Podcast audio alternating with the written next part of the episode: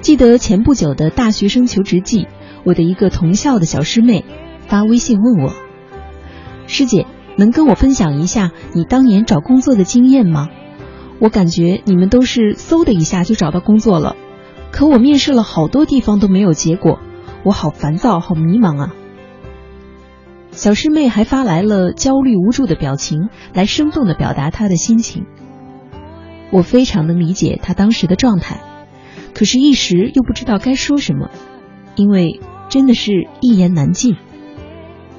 我想，没有任何人是嗖的一下找到工作的，尤其是那些拥有了一份理想的工作的人，必定是经过了千头万绪、处处碰壁，最后才能过五关斩六将、杀出重围，才能实现自己的目标。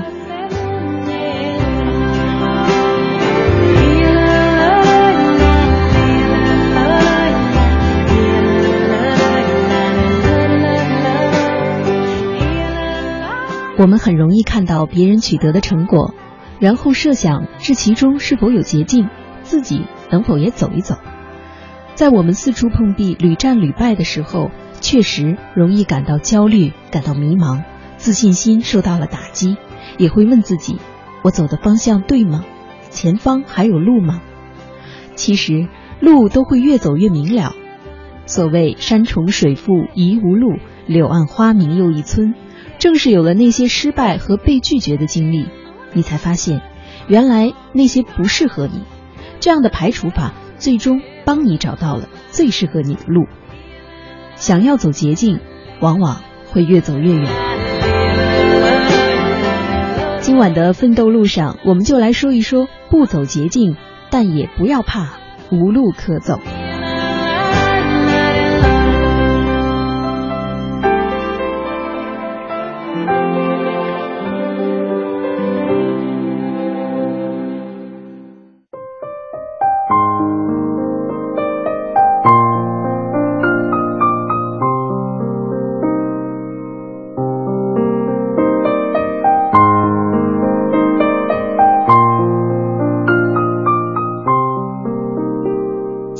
有约，奋斗路上，我是舒涵。今晚我们互动的话题是：不走捷径，也不要怕无路可走。首先送出今晚的第一个故事，故事的题目是：从来不信这世间无路可走。作者：一心。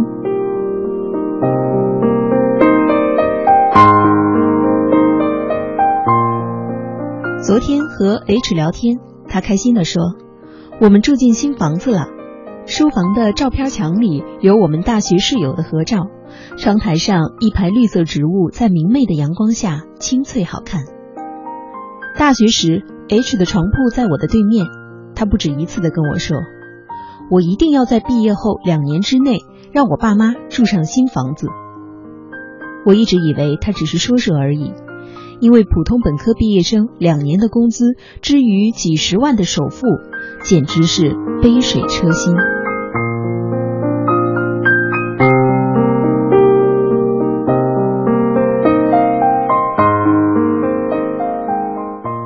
没想到毕业两年后，他竟真的兑现了自己的承诺。他的母亲没有工作，父亲在他初中的时候得了脑梗死，瘫痪在床，花了很多的钱治疗。原本便是低保户的家境，更是雪上加霜。父亲刚生病的时候，他请假在家，一个星期没去上学。回去之后，发现班主任召集全班同学给他捐了款。隔天正好开家长会。H 上台发言，说了很多个谢谢，然后把那些钱全退了回去。我不知道当时年仅十五岁的他说了些什么，只知道他说完之后，台下很多大人都落了泪。H 说，从那之后，他再也没有花过父母的钱。他从重点中学转学到了普通中学。因为那所学校不仅不收他的学费，还给了他足够维持生活的奖学金。上大学时，他申请了助学贷款，并且经常出去打工，从每小时三十元的家教到做各种各样的小生意。当然，做这些也没有耽误他当学生会副主席。他是全院六百多个学生人人钦佩的厉害的人。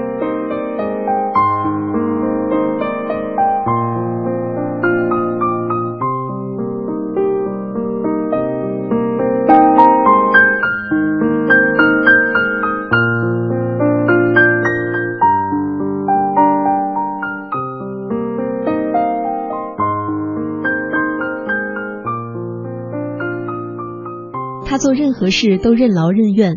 毕业前夕，学院举办毕业晚会，他熬了好几个通宵剪辑视频，一点一点的做字幕。视频播放的时候，那么多人感动的流泪，他也坐在台下安静的看。但知道他辛劳的没有几个，他也不会说。毕业之后，他去了房地产公司上班，每逢开盘便加班，忙得团团转。为了早点攒够钱买房子，他跟我描述他的生活是一分钱掰成三瓣花。如今他不断的升职加薪，但仍然穿最朴素、最便宜的衣服，仍然攒钱给爸妈买最好的东西。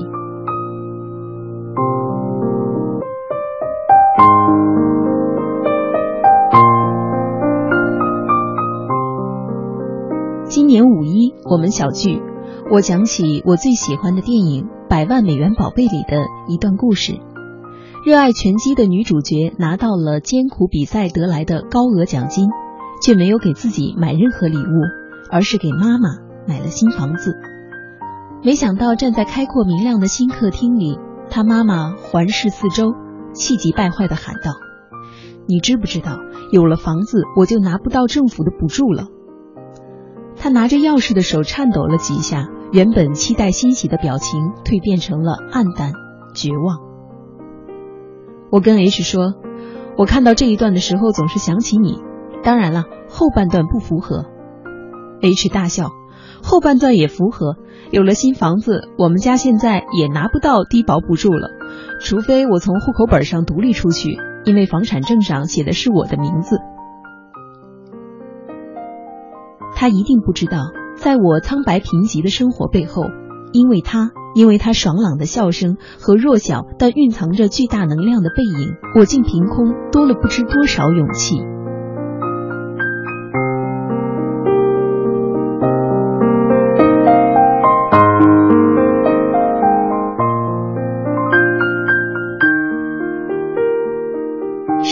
我还有好几个大学室友。其中一个是一年四季都坚持每天五点半起床，或锻炼或学习，带领院队连续三年夺得了校女篮冠军的勤奋小姐；还有一个是自学日语，一年通过了两级，在上海过得金光灿灿的灿烂女孩。没有名校光环，没有倾城的容貌，也没有手眼通天的父亲，他们在自己选择的道路上踽踽独行。一步一步前往那个最想去的终点，在芸芸众生中，他们是那么普通，却用尽了全力，活出了最好的自己。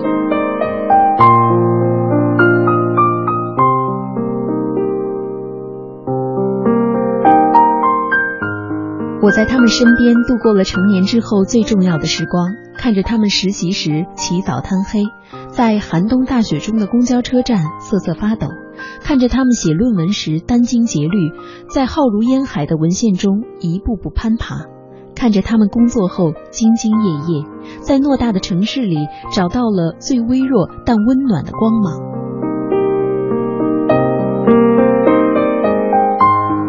前几天看书，书中讲到有一名大学生对大学教育充满了失望与不满。财经作者吴晓波说：“办法其实只有两个。”一是逃离，坚决的逃离；二是抗争，妥协的抗争。他说到自己在复旦大学读新闻系时，将数千篇新闻稿件肢解分析，一点点学习新闻写作的方法。因为老师说知识每一秒钟都在更新，所以他将自己关进了图书馆，然后一排一排的读书，从一楼读到二楼，再从二楼读到三楼，最后读到了真本库。如今，他说：“当我走上社会，成为一名职业记者的时候，我一点儿也不抱怨我所受的大学教育。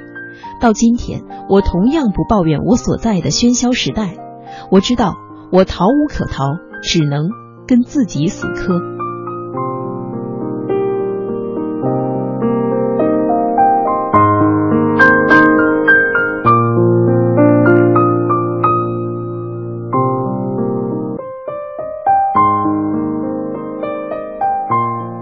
而我也愿意相信，无论酷暑隆冬，无论受难与否，日日都是好日子。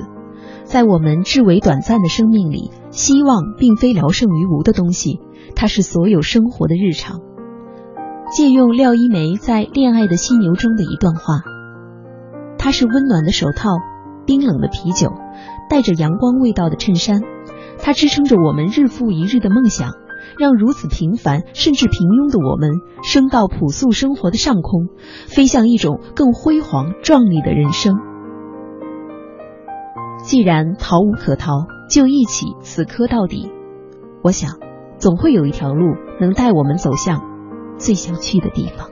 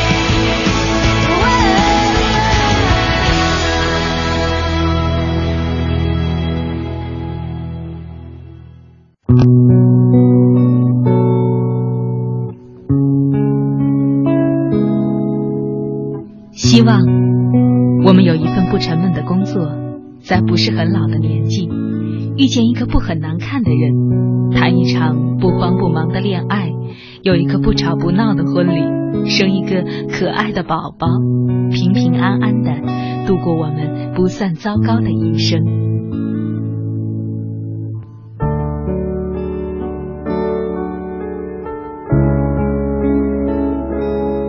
青青草有约，陪伴你度过即使是平凡但却不平淡的一生。First time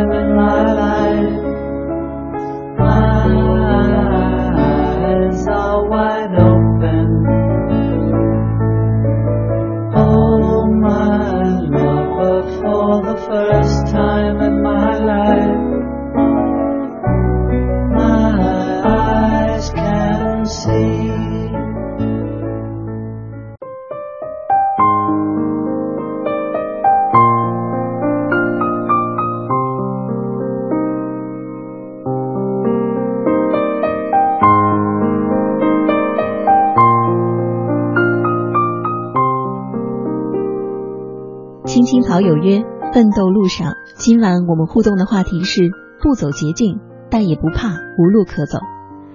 想要走捷径的人，多数是因为懒惰思想在作怪，做什么事儿都怕麻烦。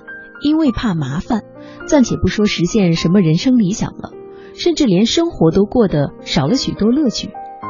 我们也不妨自省一下，你是否得了怕麻烦这种病呢？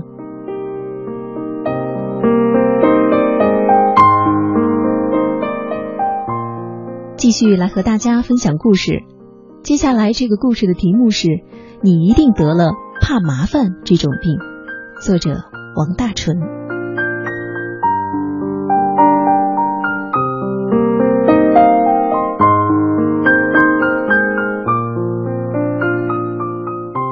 昨天在群里问了大家一个问题：除了现在的工作，你还有没有第二个技能可以养活自己？有人说。如果不工作了，就做兼职。有人说，一点别的技能也没有，甚至连自己喜欢什么都不知道。几个大学没毕业的学弟学妹说：“我竟然一点也不知道自己喜欢什么，每天除了上课，就是在宿舍看美剧、刷微博，好像没有喜欢的事儿。”还有几个已经工作的朋友表示，除了上班，就是回家做饭、带孩子、看新闻。好像生活里也真的没有什么惊喜。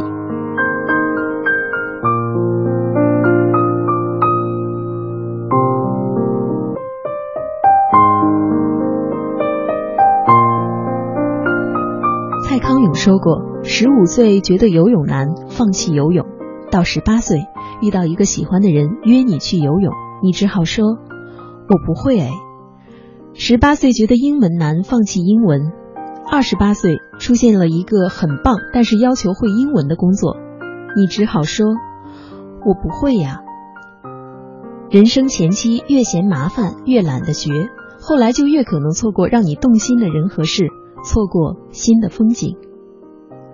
而你呢？你不是觉得难，也不是没兴趣，其实你只是怕麻烦，从一开始就怕麻烦，连这种感觉难的机会都没有给自己。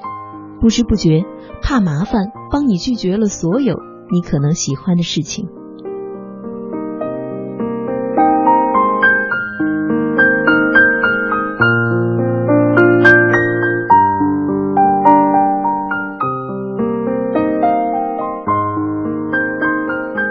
怕麻烦真的是一种病。同学拉你一起去看电影，你说电影院好远，要转车，跑那么远太麻烦。朋友拉你去游泳健身，你说好麻烦，又要洗澡，又要带一大包衣服，头发最后呢还要吹干，好累啊。同事说一起去学跳舞吧，你说最怕麻烦，每天下班之后还要跑去舞蹈教室，不去呢还要请假。结果不怕麻烦的人都发现这些事情真的好像都是自己喜欢的，于是不怕麻烦的同学成了影评作者。不怕麻烦的朋友考了游泳教练证，不怕麻烦的同事变成了随时都能跳一段的舞者。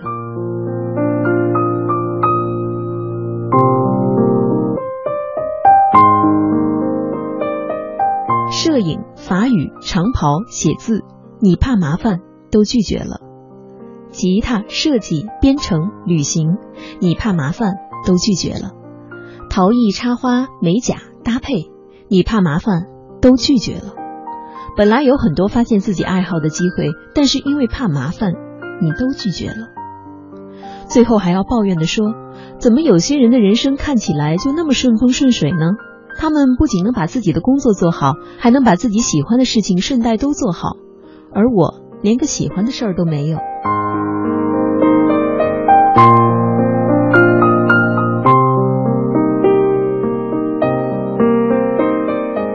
如果要羡慕，不仅要羡慕他们能找到自己喜欢的事儿，更值得一提的是，最后他们的喜欢真的变成了自己的工作，并且可以靠自己喜欢的事情养活自己。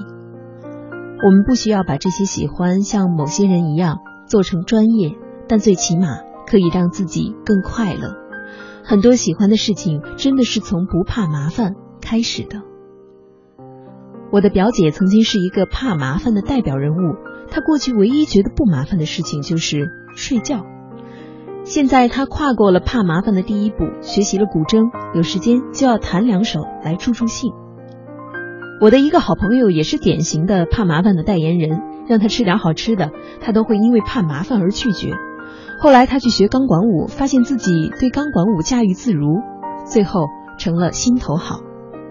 假如我自己。如果一开始怕麻烦，可能也不会在这个平台写字，也就不会慢慢的发现写字带给我的快乐。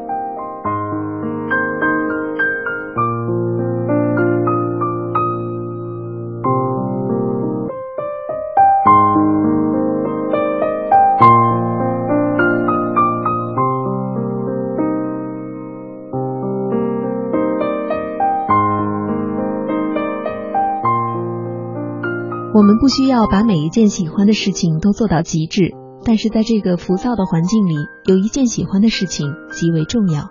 你可以爱做饭，爱美甲，甚至爱收拾屋子。不管爱什么，烦躁的时候，你都能用这件事，自己喜欢的事情来安抚自己，这样就很好。没有什么能比自己讨好自己更快乐了。所以，如果我们得了怕麻烦这种病，真的得治。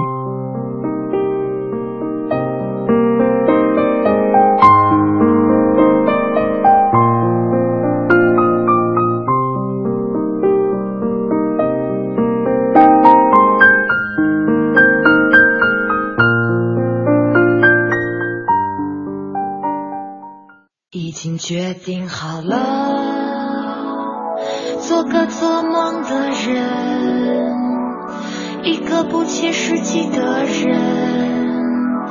就算青丝变成了白雪，皱纹也渐渐爬上曾经光滑的脸庞。就算心里的梦永远不能实现。希望我是特别的，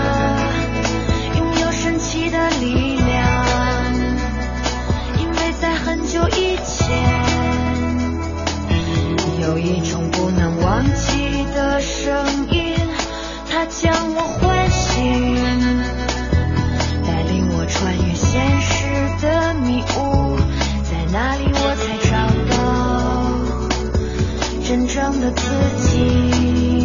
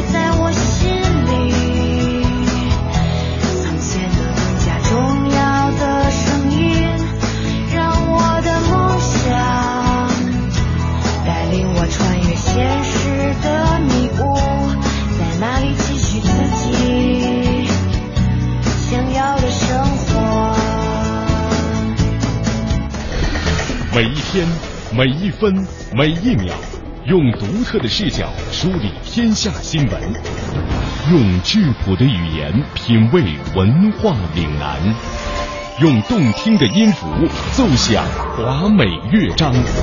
听新闻，品文化。这里是 FM 八十七点八，一零四点九，AM 一二一五，中央人民广播电台华夏之声。华夏之声、香港之声手机客户端新版上线，全新的界面升级，全方位的听觉感受。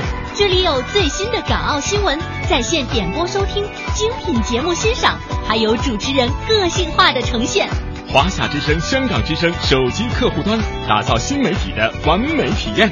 登录各大手机应用商店，搜索“华夏之声”或“香港之声”，就可以免费下载。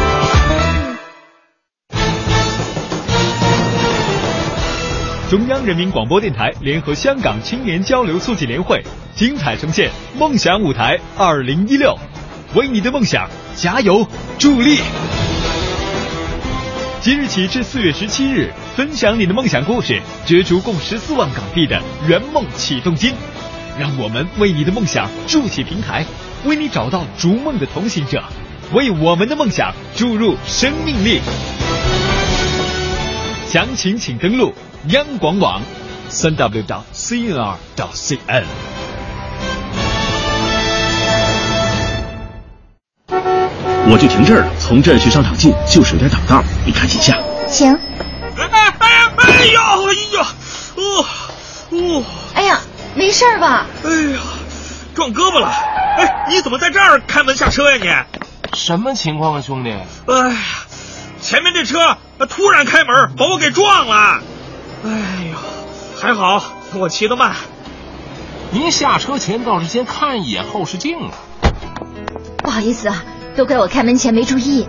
嗨，我一着急忘了提醒你从右边下。是我疏忽了，应该先开一条小缝，这样别人就知道有人要下车了。这行车道哪能停车呀？您得靠马路牙停。您说的是，这位兄弟，要不送您去医院看看吧？没事，下回啊，哎呦，我也得注意这路边停的车，特别是这刚停下来的车。国家应急广播提醒您：停车开门先观察，右边下车保平安。您正在收听的是《青青草有约》，FM 八十七点八，华夏之声，欢迎您继续收听。有一个孩子独自在外打拼，有成功的喜悦，也有更多奋斗的艰辛。可是，一直以来，在前进的道路中，面对困难，他始终选择微笑，去坚强面对，因为在他的背后有一个温暖的家。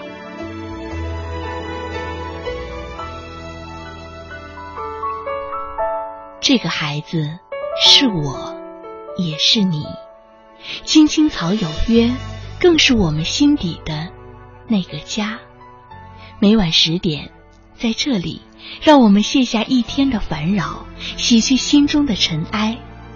明天，我们一起轻松启程。话不停在吵，老板不停的闹，总逃不开工作表，做完了又来了，怎样也甩不掉。回家感觉真好，别管世俗纷扰，把一整天的面罩忙和累的大脑都往热水里泡，让每一颗细胞忘掉烦恼。我的家就是我的城堡。每一砖一瓦，用爱创造，家里人的微笑是我的财宝。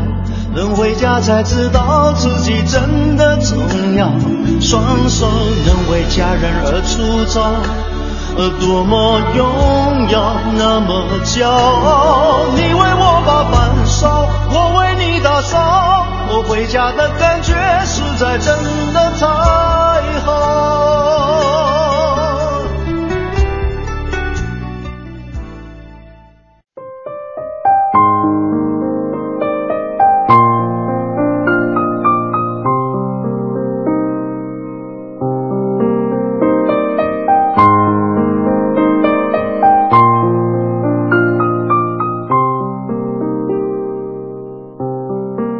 华夏之声，青青草有约，奋斗路上，我是舒涵，感谢各位的继续锁定收听。今晚我们互动的话题是：不走捷径，但也不怕无路可走。乐嘉说过一段话，让人很有触动。每每生活呈现出令人绝望的气息时，我就想起那年没钱交房租，被房东赶到马路上，没脸找朋友。在街灯下彻夜徘徊的日子，那种一无所有的日子都过来了。现在有什么不能过的呢？可以豪迈的对自己说，大不了从头来过。但有时真觉得实在撑不住，陡然发现，一无所有的时候你无所畏惧，有了以后你害怕失去。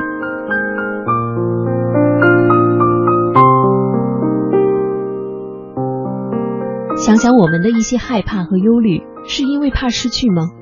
对自己有信心，你就无所畏惧。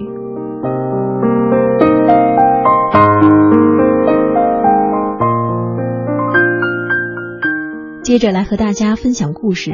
接下来的这个故事的题目是：你不必害怕明天，路都是一步一步走出来的。作者：米格格。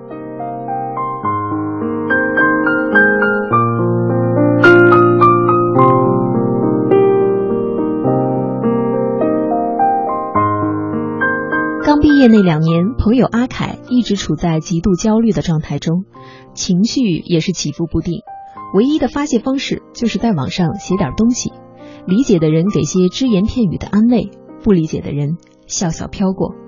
看不懂的人说他是在发神经，活得虚无缥缈。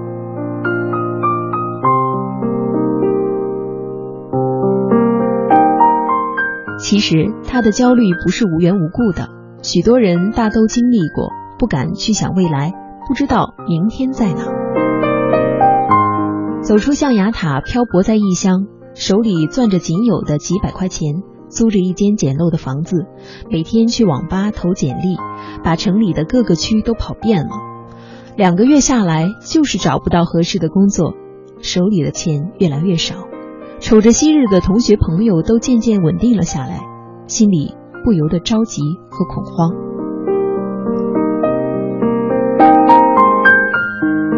最难受的是父母打电话来询问近况时，实话实说自己面子上挂不住。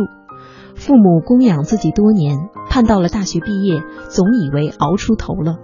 如果知道自己连工作都没有找到，怕是心里会失望。自己能做的就只有违心的报喜不报忧，说自己一切都挺好。挂了电话之后，再偷偷的抹两滴眼泪，倒不是觉得委屈，而是体会到了生存的艰难和无奈。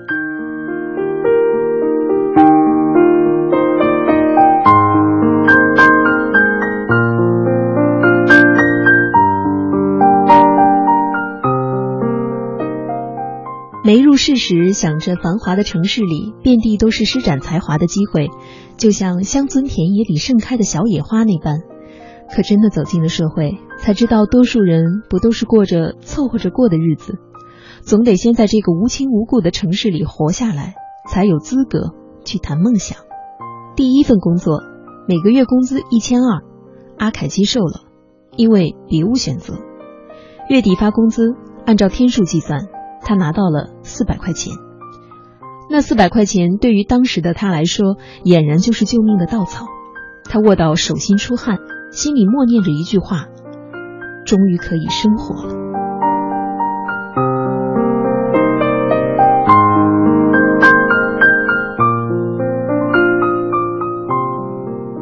当日子逐步进入正轨时，生存的压力基本上已经被解决掉，至少可以租得起便宜的房子，吃得起小餐馆的饭菜。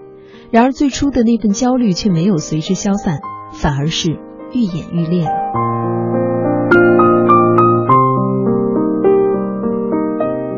周围有人升职加薪，有人出国留学，有人进了外企。有人买了房子，有人开上了车，还有人已经开始筹备结婚的事儿了。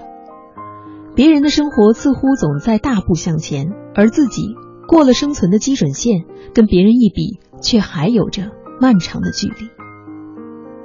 身边的女友也不像大学时候那样简单纯粹了，一份可爱多冰激凌已经打动不了他的心，他现在想要哈根达斯。看到别人在城里的某个角落里有了一个属于自己的家，再看看自己简陋的出租房，他满心委屈，虽然没有直说，一切都写在了脸上。阿凯慌了，乱了，面对现实中的自己，他不知道明天究竟会怎样。他所憧憬的那些未来，他给女友的那些承诺，在他心里越发像是一个遥不可及的梦。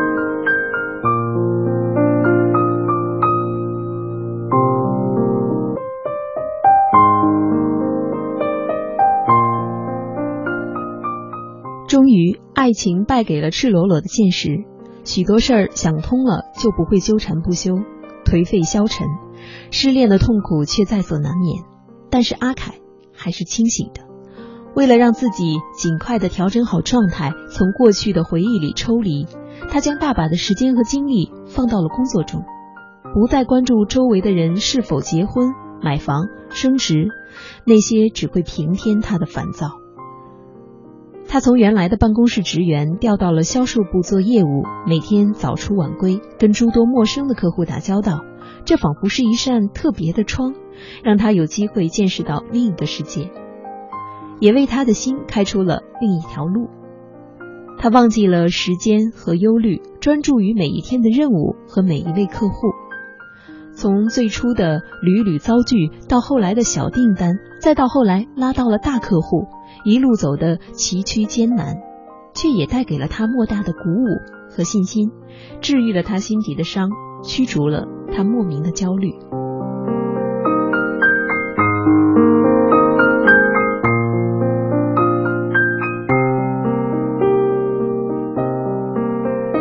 忙碌的日子总是过得很快，现在的阿凯已经在公司里有了自己的立足之地，独立的办公室。办公室的门上赫然写着三个字：“经理室。”是的，靠着自己的奋斗和努力，他已经成了公司的业务经理，有公司配备的车，房子虽然还是租的，却早已不是简陋的小屋了。每逢节假日，他可以坦然的给父母打电话，告诉他们一切安好，偶尔还会接父母过来小住。至于感情，那个最重要的位置依然空着，但他不再焦虑和恐慌。倘若遇见对的人，他相信他给得起别人幸福，给得起女方一个温暖的家。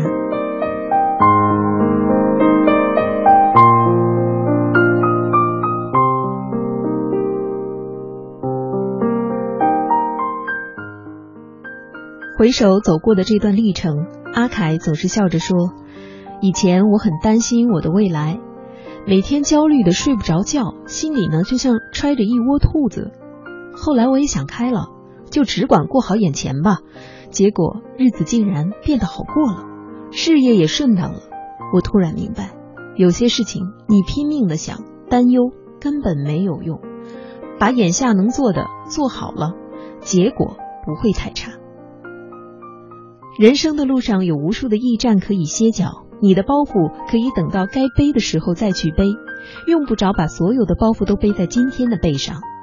你我都只能活在此时此刻，所以真的不必害怕明天。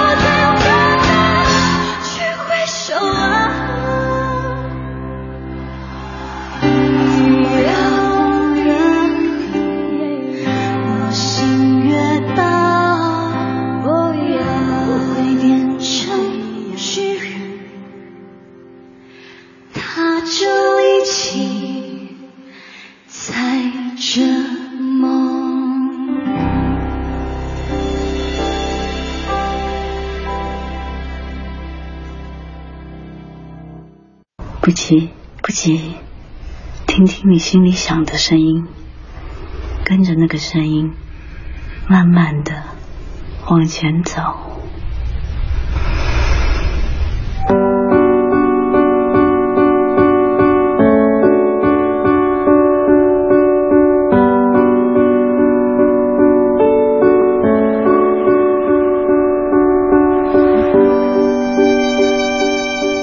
如今的你。还有梦想吗？你还在为梦想而努力吗？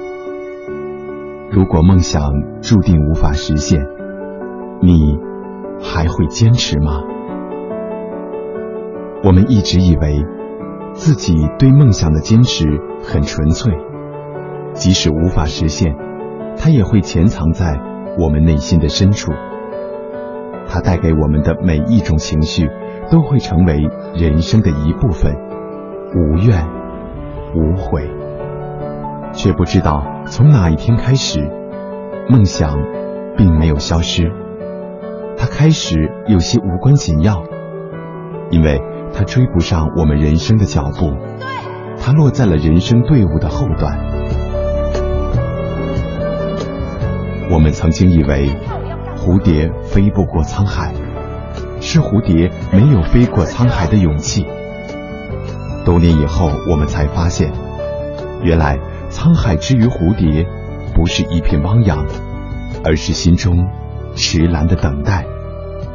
这等待，经历时光的打磨，它曾藏在乌云之中，也曾躲在逆光的光晕里。它是我们心中最深处的召唤。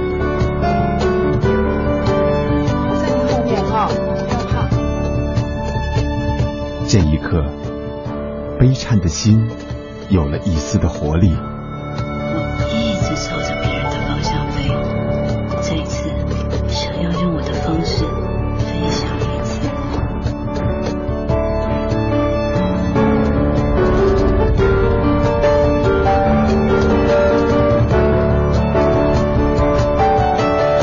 在生命之中，谁都会遇到逆光的时刻。但是不要忘记，那不过是换了一个角度而已。在坚持梦想的路上，我们都该做到，即使逆光，也要飞翔。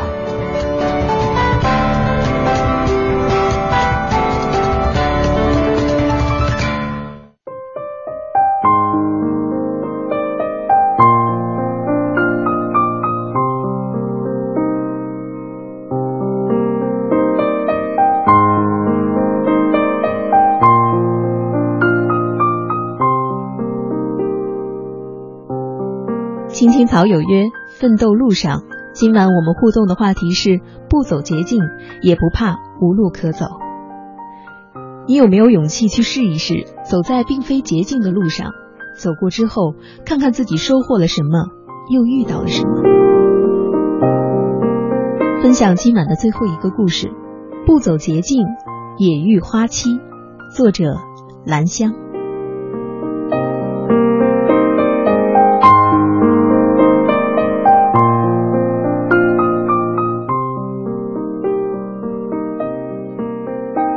从小时候开始，家里人都说我笨。那时我无比生气，心中愤愤不平的想：你们怎么就这么看不起我呢？我的考试成绩每次都是一百分啊！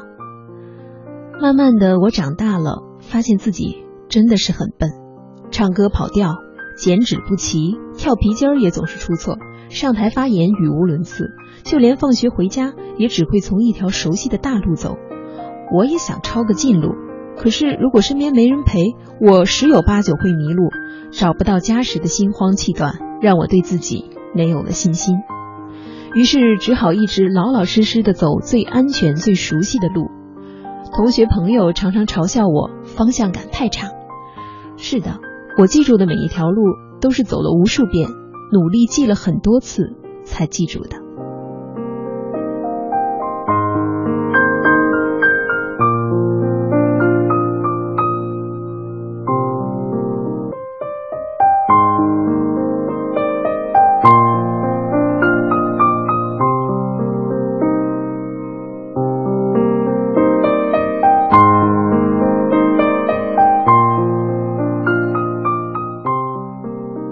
后来工作了，我也有虚荣心，也想获得更多的机会。周围人告诉我要懂得人情世故，你不会不要紧，你得学呀。我想人家说的有道理，于是我硬着头皮去学，可总是笨拙的把事情搞砸。几次下来，我知道自己永远也学不会，可向往前进的心仍然不甘，只好仍然用最笨的方法，那就是。拼命工作。我教了很多年的英语，常有学生、朋友和家长问我有没有记英语单词的好方法。我说有啊，是特别实用而又有效的。我记单词的时候是分成几组，每组六个，然后先将第一组的每个单词写五遍，然后再写第二组。第二组写完以后呢，回头写第一组。第二组写每组单词之前，我都把之前的单词再写五遍。第二天背新单词的时候，我要把从前背过的再复习一遍。很多人听了都大失所望，他们说：“你这叫什么方法啊？这不就是机械的记忆吗？”我们想要的是简单、容易、轻松的方法。可是我哪里有啊？我有的只是这样费时费力的笨方法。我就是用这样的笨方法，记住了成千上万的英语单词。偶尔也有听话的学生真的按我的方法做了，然后很高兴的告诉我：“老师，你的方法真好，我记住的英语单词再也不忘了。可是背起来太累了。”是的，太累了，我也觉得累。可是谁让我不聪明呢？我多么羡慕那些能够用技巧走捷径的人，他们轻轻松松的就获得了成功，并且总有幸运不时降临。可我知道自己是走不了捷径的，我必须实实在在的努力、刻苦、流汗、流泪。我必须把别人用来游戏娱乐的时间做我想要做的事情。比如工作，我准备一堂课要花费别人五倍的时间查找资料、准备教具、冥思苦想教学思路和方法，才能做到和别人差不多。要是想超过别人，那就得花费十倍以上的时间和精力。做教师二十多年，我始终在努力。从区优课到市优课，再到省优课，完全是用自己的不懈努力争取到了每一个机会，慢慢得到领导、同事、家长的认同。每一步都历经艰辛，真是汗水与泪水齐飞。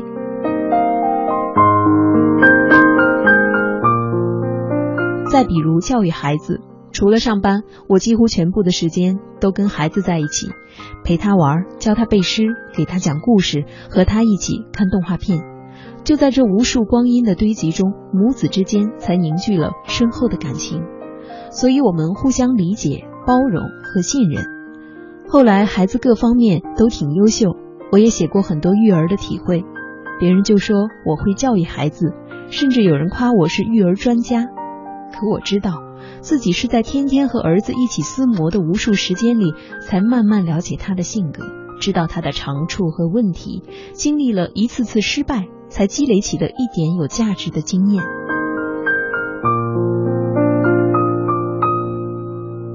因为笨拙，所以我的每一份幸运都是百般努力之后才得到的，我的每一点进步都是背后的无数汗水换来的。尽管我的付出远远大于我的收获。但我依然特别的快乐，因为我知道，如果我不肯付出，就永远也不可能收获。可是只要我肯付出，愿意不计成本、不计代价的付出，还是有可能超过那些比我聪明并且懂得走捷径的人的。慢慢的，我喜欢上了这种不走捷径的方式，这让我目不斜视、心无旁骛，只向着我的目标努力，不被别的诱惑干扰。虽然在这个过程中可能很辛苦、很疲惫，可心却是从容安定的。不走捷径得到的每一点收获是没有任何杂质的，没有上苍的眷顾，没有意外的幸运。如此让我们真切的看到自己努力的价值，这种快乐的感觉真是无以言表。